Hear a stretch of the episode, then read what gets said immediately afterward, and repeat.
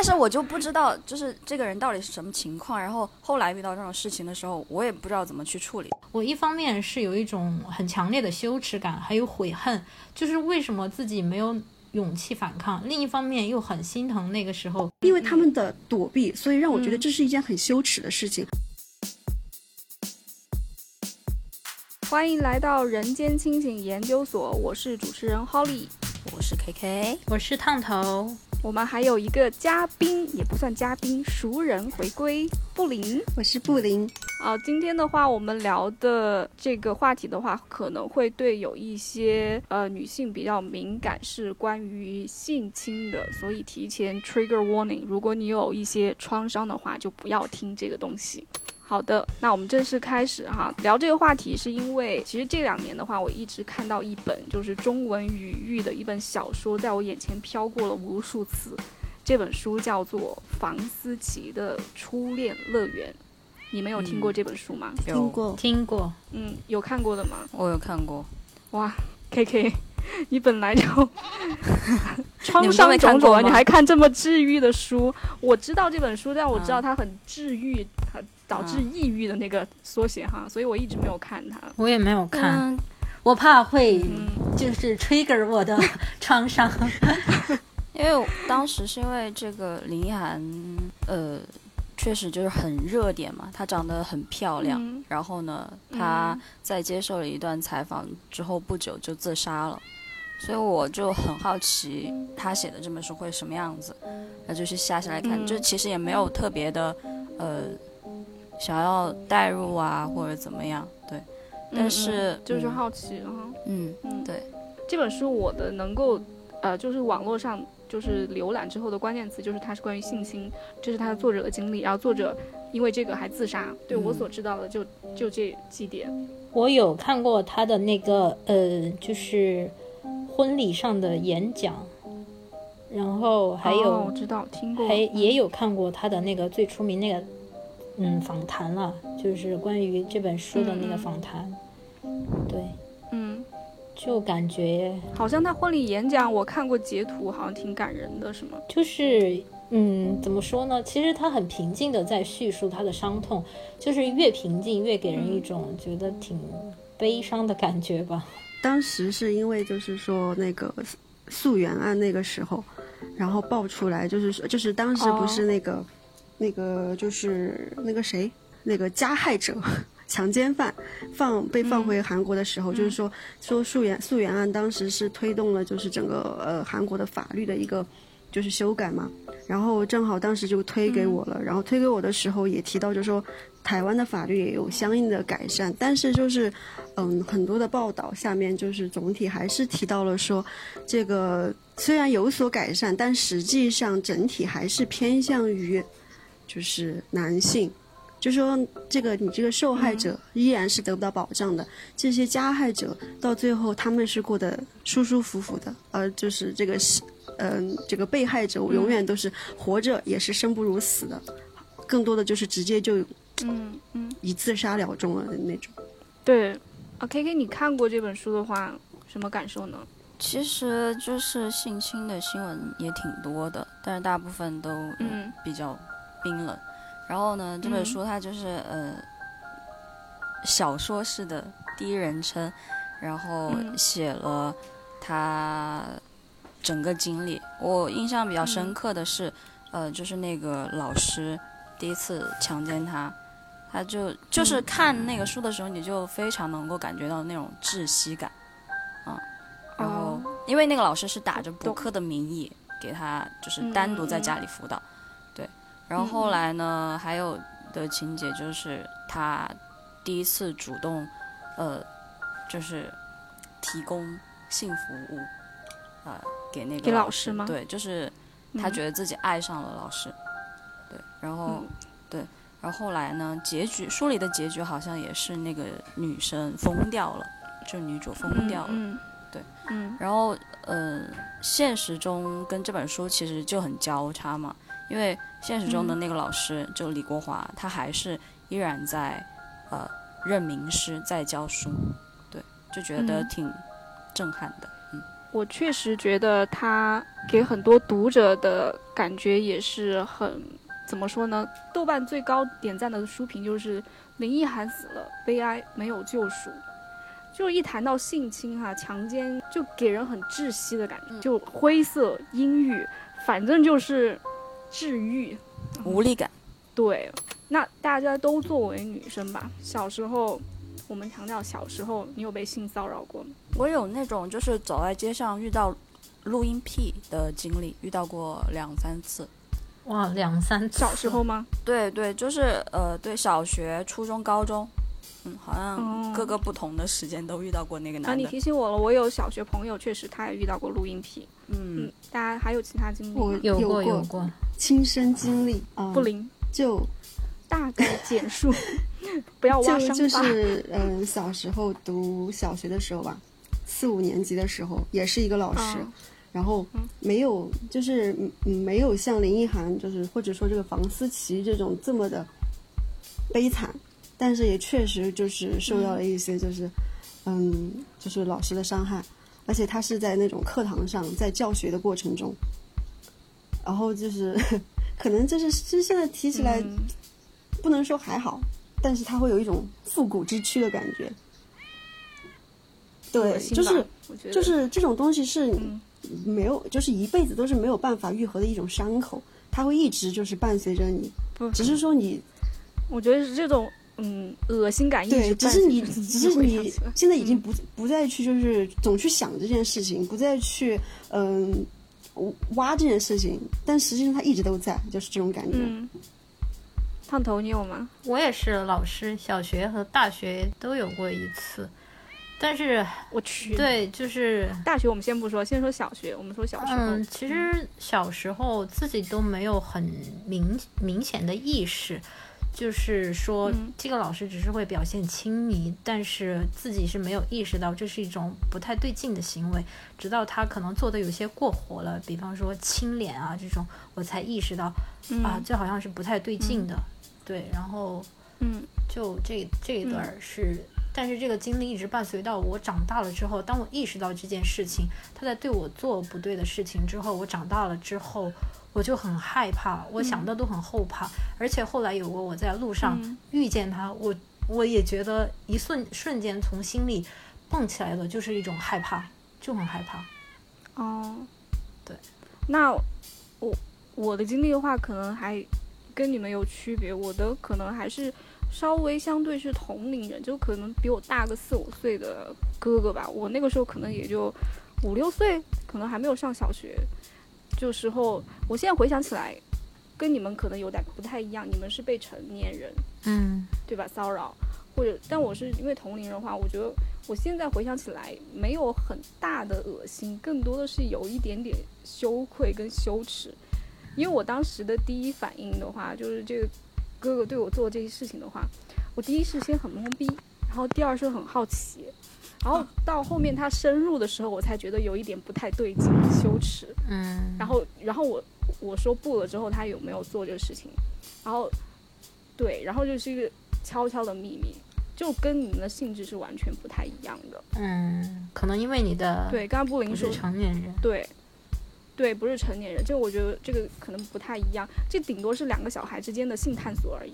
嗯嗯嗯，就是其实的话，成年人对吧？布林刚刚说就是恶心，然后烫头说是害怕。嗯，我是生气。我不知道我有没有遇过录音癖，因为我我一般就是不太 care，周围的人，就比较傻，你知道吗？嗯，就就就他可能漏我也没看到，或者是就 就直接忽视了。还有一次是我跟我妈走在街上，她直接朝我们俩走来。对，就站在我们面前的这种。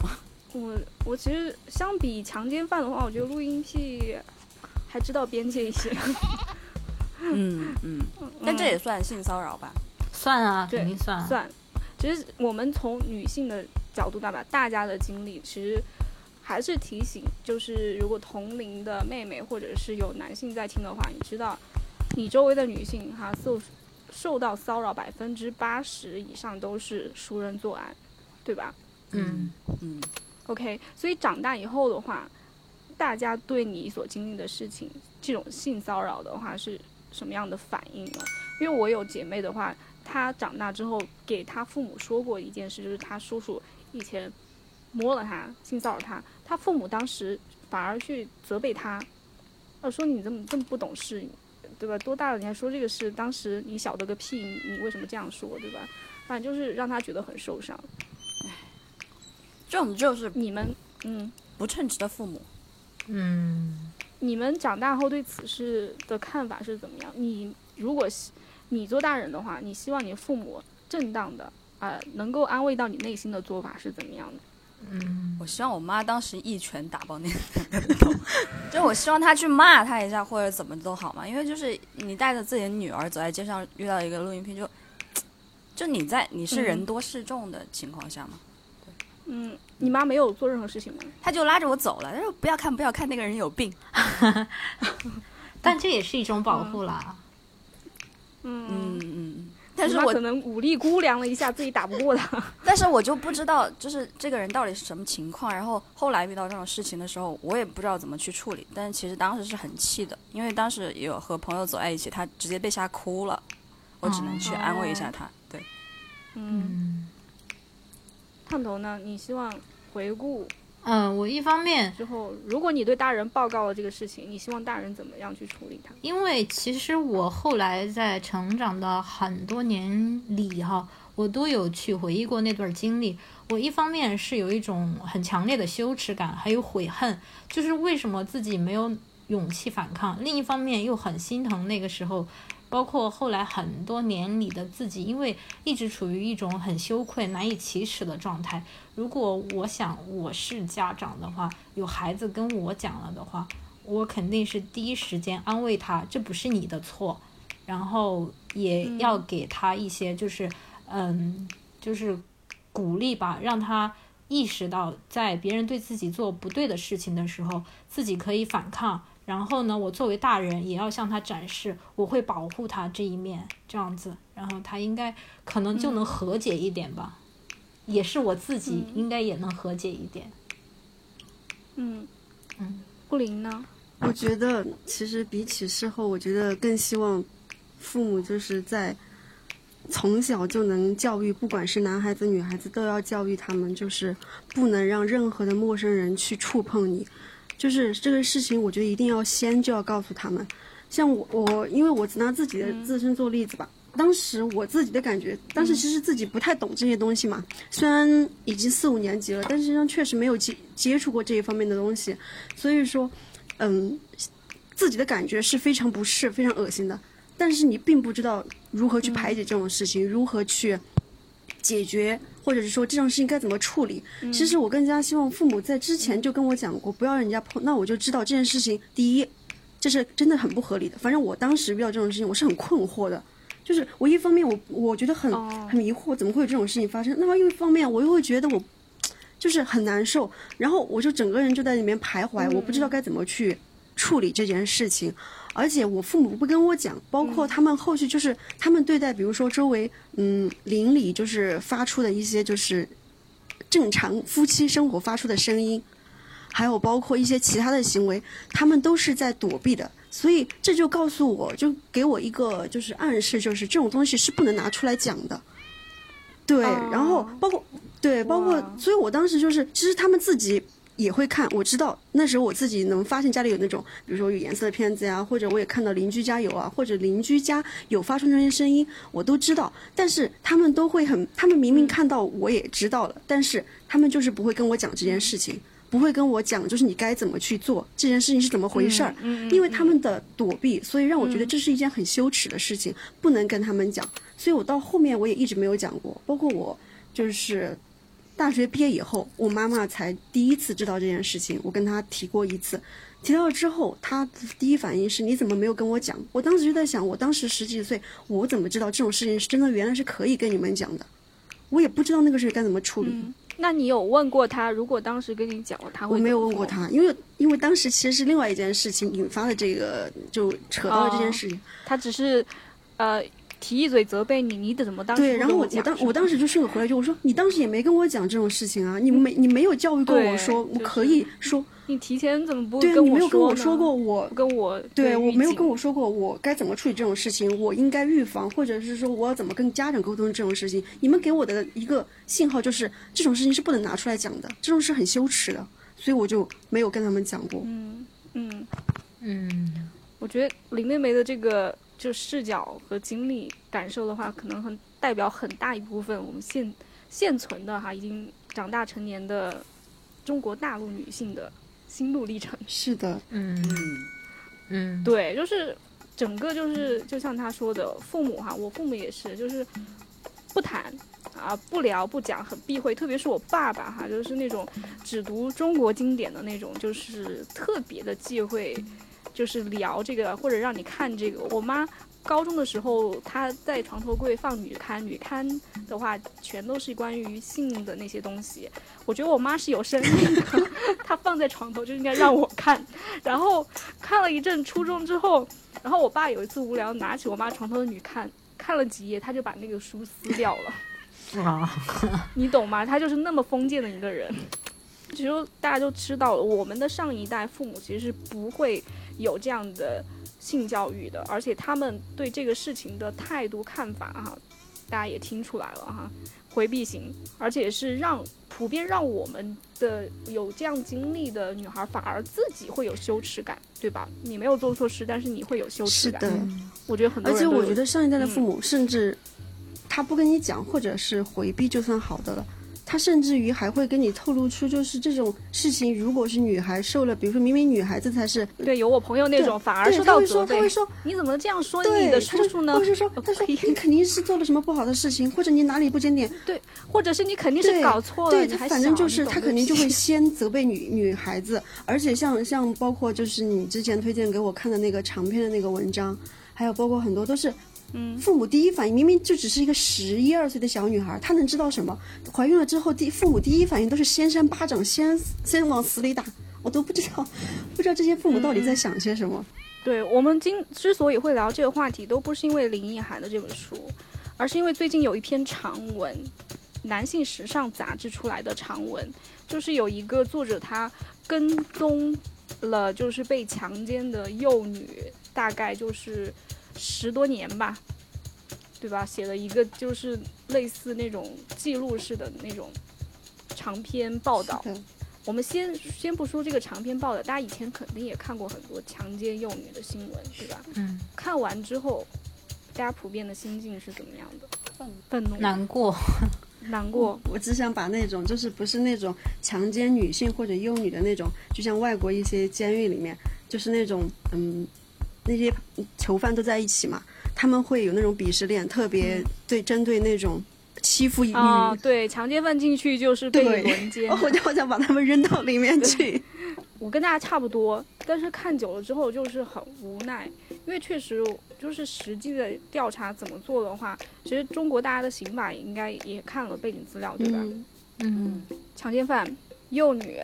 啊，三到十年，奸淫不满十四周岁的话才从重处罚，可以三到十四年。但是很多情况下哈，在判刑的时候啊，体谅这男的还有家室有背景，要要养什么什么啊，怎么样的哈，都会缓刑到很久，其实不到两三年，对吧？我们在长篇报道那个啊就出来了，而且有的。所谓的表现好还能减刑？对啊，就是改造成功，一两个月啊，一两年改造成功了，重新做人啊。以前是一不小心失足，对吧？啊，就这种，我看过这样的新闻我我第一就是对愤怒的愤怒，更多愤怒的话，我都已经对强奸犯都麻木，我是对这个，对他的这个措施，我是对这个，嗯，我正好，后我正好看到之前在看的时候看到一句话叫。任何关于性的暴力都不是由施暴者独立完成的，而是由整个社会协助施暴者完成。我觉得这句话说的真的太对了。你 Q 了整个，嗯，社会，我懂。是的。但是我们看这个长文的话，其实暴露出了另一个问题，就是这个被强奸的幼女，我们说还包括就是这个作者哈，他跟踪了很多就是被性侵的小女孩，他们的后续哈都其实挺悲惨的。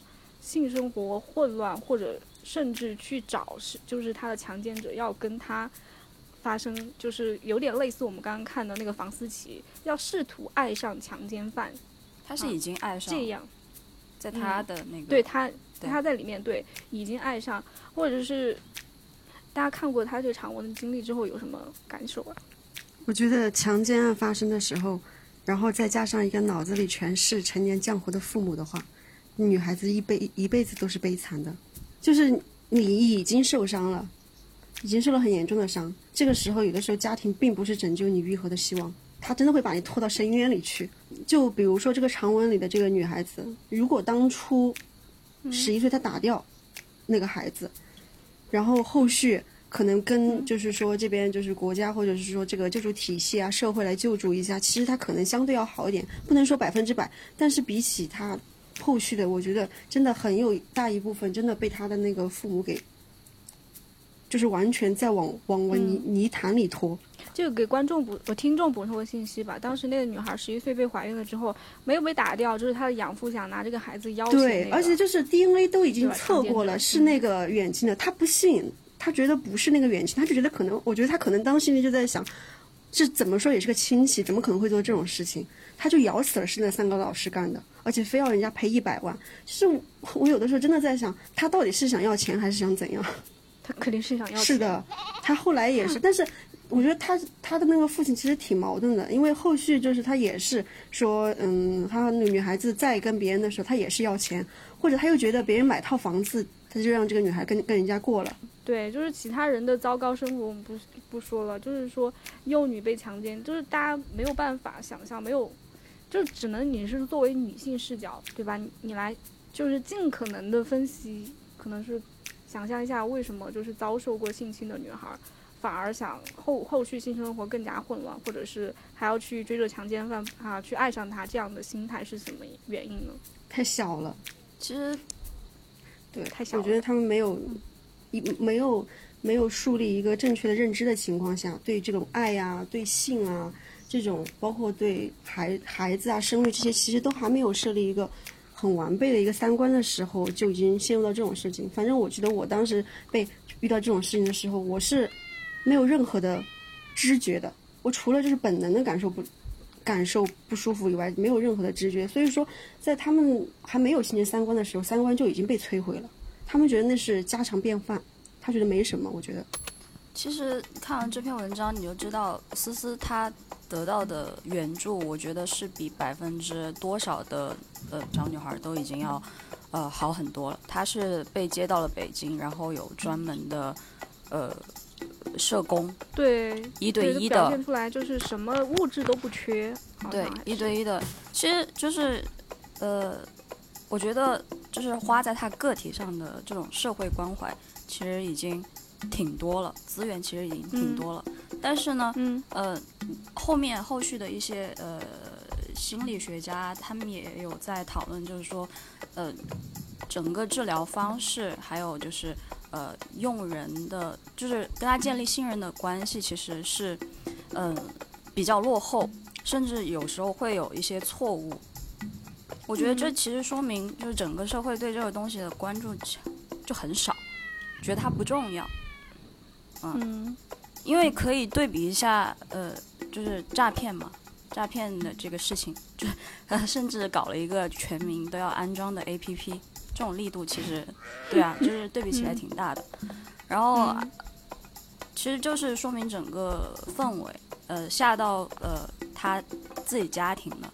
父亲为了就是保留证据，让他生下小孩，然后母亲为了就是，因为他也没有工作，就是去投靠了一个嗯资助他们的人，然后也不清楚母亲有没有被那个人性侵，但是思思好像是有被性侵的，然后又再生了一个小孩，嗯，对，然后最后就说他这个他个人，他个人的话，他是觉得是身体可以换来钱、爱，然后还可以逃离。整个就是让他窒息的父母，所以他会去那么做。对，就是从上至下，从社会到家庭到他个人，就是每个环节都出错了，就感觉。我觉得，嗯，现在来看，他那个，嗯的最后就是性生活混乱这段经历，不得不能避开的第一个就是社会对女性的教育，她从小是接受的一些怎样的教育，就是她的母亲、她的父亲给她树立的榜样是怎么样的。他可能生活在农村，他看到的这些女性是怎么生活的，然后他就学着他们的样子啊，或者说是，嗯，去逼也不是逼迫自己，就是，呃，觉得自己是渴望那些东西的，这是社会给他的教育，让他养成了、形成了这样的认知。然后另外一点，我觉得我们也不能否认的是。嗯，女孩儿她从进入青春期开始，她确实是渴望爱的，渴望体验一些未知的那些秘密的情事的。但是她还没有树立，她还不能，嗯，怎么说呢？control 这个东西，她还没有，嗯，形成一个很独立自主的意识，觉得自己可以，嗯，真的认去把控一份感情，她就陷进去了。然后在这个时候，没有人引导她，没有人教育她。他就自然的跑偏了。对我看到这个最大的感受就是，真的，如果是身处在农村的女孩，真的是非常的环境，真的非常的恶劣。对呀，尤其是女孩，就是她在对抗全世界，对抗整个环境。真的，如果要出来的话，真的是真的连滚带爬跑出来。就你们现你你们想，你小时候遭遇的那些性骚扰，你会想着呃喜欢好奇那种吗？就是像林奕涵她那种，他已经解释过了，如果他抱着一种自己被强奸了的心态的话，他是会厌恶自己。但是如果你是爱上一个人的话，他想合理化这种，对啊，就合理化了，对吧？他就是必须要爱上这种爱上强奸犯，他才能够就是爱上老师，然后假装一切是。他自愿的，然后这样子，他的生活才会觉得他自己他是在掌控生活，他才能洗刷掉这种自己被侵犯的一种屈辱。就是他，就是我觉得他可能就是必须要通过这种方式才能活下去。嗯嗯，我觉得他都算呃年纪比较大点了，想法比较成熟了。然后有些年幼上年幼的女孩，她是还没有就是嗯能去对抗这种嗯伤害的意识。他觉得，甚至他可能觉得，最开始可能觉得有不适，但是后来他会告诉自自己说，这可能不是伤害，是他表达爱的方式什么的。然后他自己也会被这种思维影响，觉得自己没有在受伤害，懂吗？有看过这个作者的采访，他对这本书的阐释上就有说过哈，他说。他为什么觉得很窒息？就是说，他对这些强奸犯的感受，哈，包括那个李国华，就是说，他们这种人，他为什么会爱上他？他说他身上有那种，就是什么书生的儒雅那种，但是他就说，他为什么令他憎恶？就是这些强奸犯，就是这些道貌岸然啊，表面道貌岸然、衣冠禽兽，是对中华五千年语境的背叛。这是他的原话，怎么理解他说的这个意思呢？就是就像我们刚刚最开始我和林我和布林提到的小时候的经历，你没发现吗？都是老师啊。其实我当时听看听他的采访的话，我就听到了，就是他，我觉得他骂的其实都，嗯，说对这个中华五千年文化的背叛。我觉得他不是骂的这群强奸犯，我觉得他是骂了这中华五千年的文化。就他骂的这群人身上有一个特别明显的，就是儒家的那种，啊，子不语怪力乱神啊，非礼勿视，非礼勿见。但这部分人他觉得就怎么能做出强奸这样的行为呢？其实我觉得就是我一直不太，嗯，喜欢的我们骨子里的有一种就是儒家文化的虚伪，就是避而不谈性这一点，我觉得就是最大的一种体现。是的呀。我觉得房思琪的困境就在于他一直深陷于这种文化，这种文化是没有解的，这种虚伪让他觉得很绝望。对，就是嗯，之前很多就是在房思琪那个纪念日，呃，去逝世纪念日的时候，就会有一些呃女权博主啊，他们讨论的是就是对这种林奕涵的悲哦，这刚是林奕涵的那个纪念日。他们觉得对他的悲剧的过度宣传会增加女性的无力感。嗯，对，就对，我觉得这种对他书上就是。我觉得他作为作者很好一点，他把整个性侵的过程和这个受害者的心理真的描绘的淋漓尽致，大家读了都很治愈，对吧？无力感增强 max 一百倍。但是在解法上，确实作者他自己没有解掉，他自己就 say goodbye 了。其实我觉得这个本身就是一个没有解法的东西。我觉得是有解法的，其实就是你要跳脱。其实儒家文化，我觉得它虚伪一点就是非常的。我最近也跟很多男的打交道，二十二的二十二到三十七的妙龄男子，OK，但是他们其中，我对其他姐妹说的，爹位一定要小心。所谓的爹位，就是对贞操观念有贞操观念的，一律要小心。其实就是对所谓的这种很虚伪，你知道的吗？男的跟女的聊天，为什么不就是为了性吗？然后他又不提也不聊。就是大家不知道你们看过红谎调侃那个陈凯歌的一个视频没？对啊，其实这个就是在文化上就是房思琪他说的啊，你们是对中华五千年啊的背叛，不是说好非礼勿视的吗？你怎么那么？我觉得他是在黑整个中华五千年的文化。是的，我也觉得是。我说要跳出来，其实是有解法的，就是那，你为什么要把贞操观念看得那么重？抛掉所谓的什么？屁的贞操，为什么男的不讲贞操，要女的讲贞操？但是我，但是我突然想问到羞耻，就是因为从从小就你父母对你有这样的教育，对吧？是的。嗯，男的失掉童贞的时候，对吧？大家开香槟，对吧？Cheers。所以，你懂解法在哪里吗？我知，不过我我就是想问，就是如果我们真的丢掉了贞操的观念，就是真的到了那个那个时候的时候。如果说被强了，真的不会，就是说，就是这真的就是，是你首先说你如果真的丢掉贞操观，你还真有贞操观念吗？我没有这些东西。我告诉你一个挺搞笑的例子，我之前，呃，不是酒吧会经常有迷奸这种东西嘛，迷奸药嘛，嗯，我就问过我一个英国的朋友哈，就是你有遇到过迷奸吗？他就跟我说，他应该是有遇到过吧。他跟他朋友有一次喝酒，怎么样？